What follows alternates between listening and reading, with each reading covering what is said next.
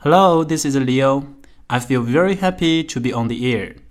You know, today we have something that is new to us. Because from today, I want to share some great English expressions on daily basis with all of you. 各位早上好，很高兴大家一起聚在这里学习英文。从今天开始呢，我每天会跟大家分享一些实用的英文表达。就像我跟很多同学们说过的那样， 英文的学习贵在积累，所以我希望这样的方式能够帮助到大家，利用一些零散的时间来学习英语。当然了，我这也是在抛砖引玉。我个人是特别特别希望大家在群里面多去讨论一些英语相关的话题。The more you share, the more you get. So listen up. Let's learn English with Leo. A sentence a day makes your life beautiful.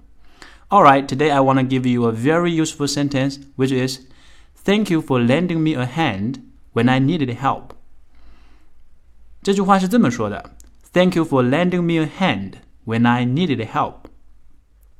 Thank you 意思很简单，谢谢你。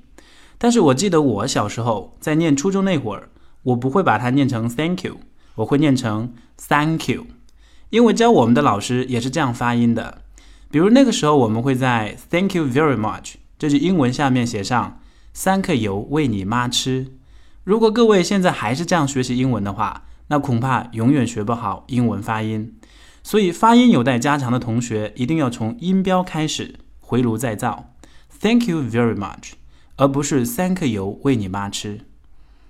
好，那为什么要谢谢你呢？后面一定要加个介词 for 来表示原因。介词后面放名词，所以我们可以说 for your help，谢谢你的帮助。可是介词后面也可以放动名词。注意，我在这里呢提到动名词这样一个语法术语，有的人呢可能会被搞昏了头，呃，不知道这个动名词到底是算动词呢，还是算名词？其实啊，动名词也是名词，只不过它是由动词转变过来的名词而已。转变的方式就是在动词的后面加上 ing。所以我们这里也可以说 for lending me a hand。这里的 lend 指的是借给的意思。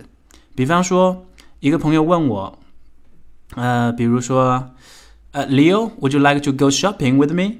呃，Leo 想不想跟我一起呃去购物呢？那我可能会说，呃，Yeah，I'd like to，but the problem with me is that I have no money。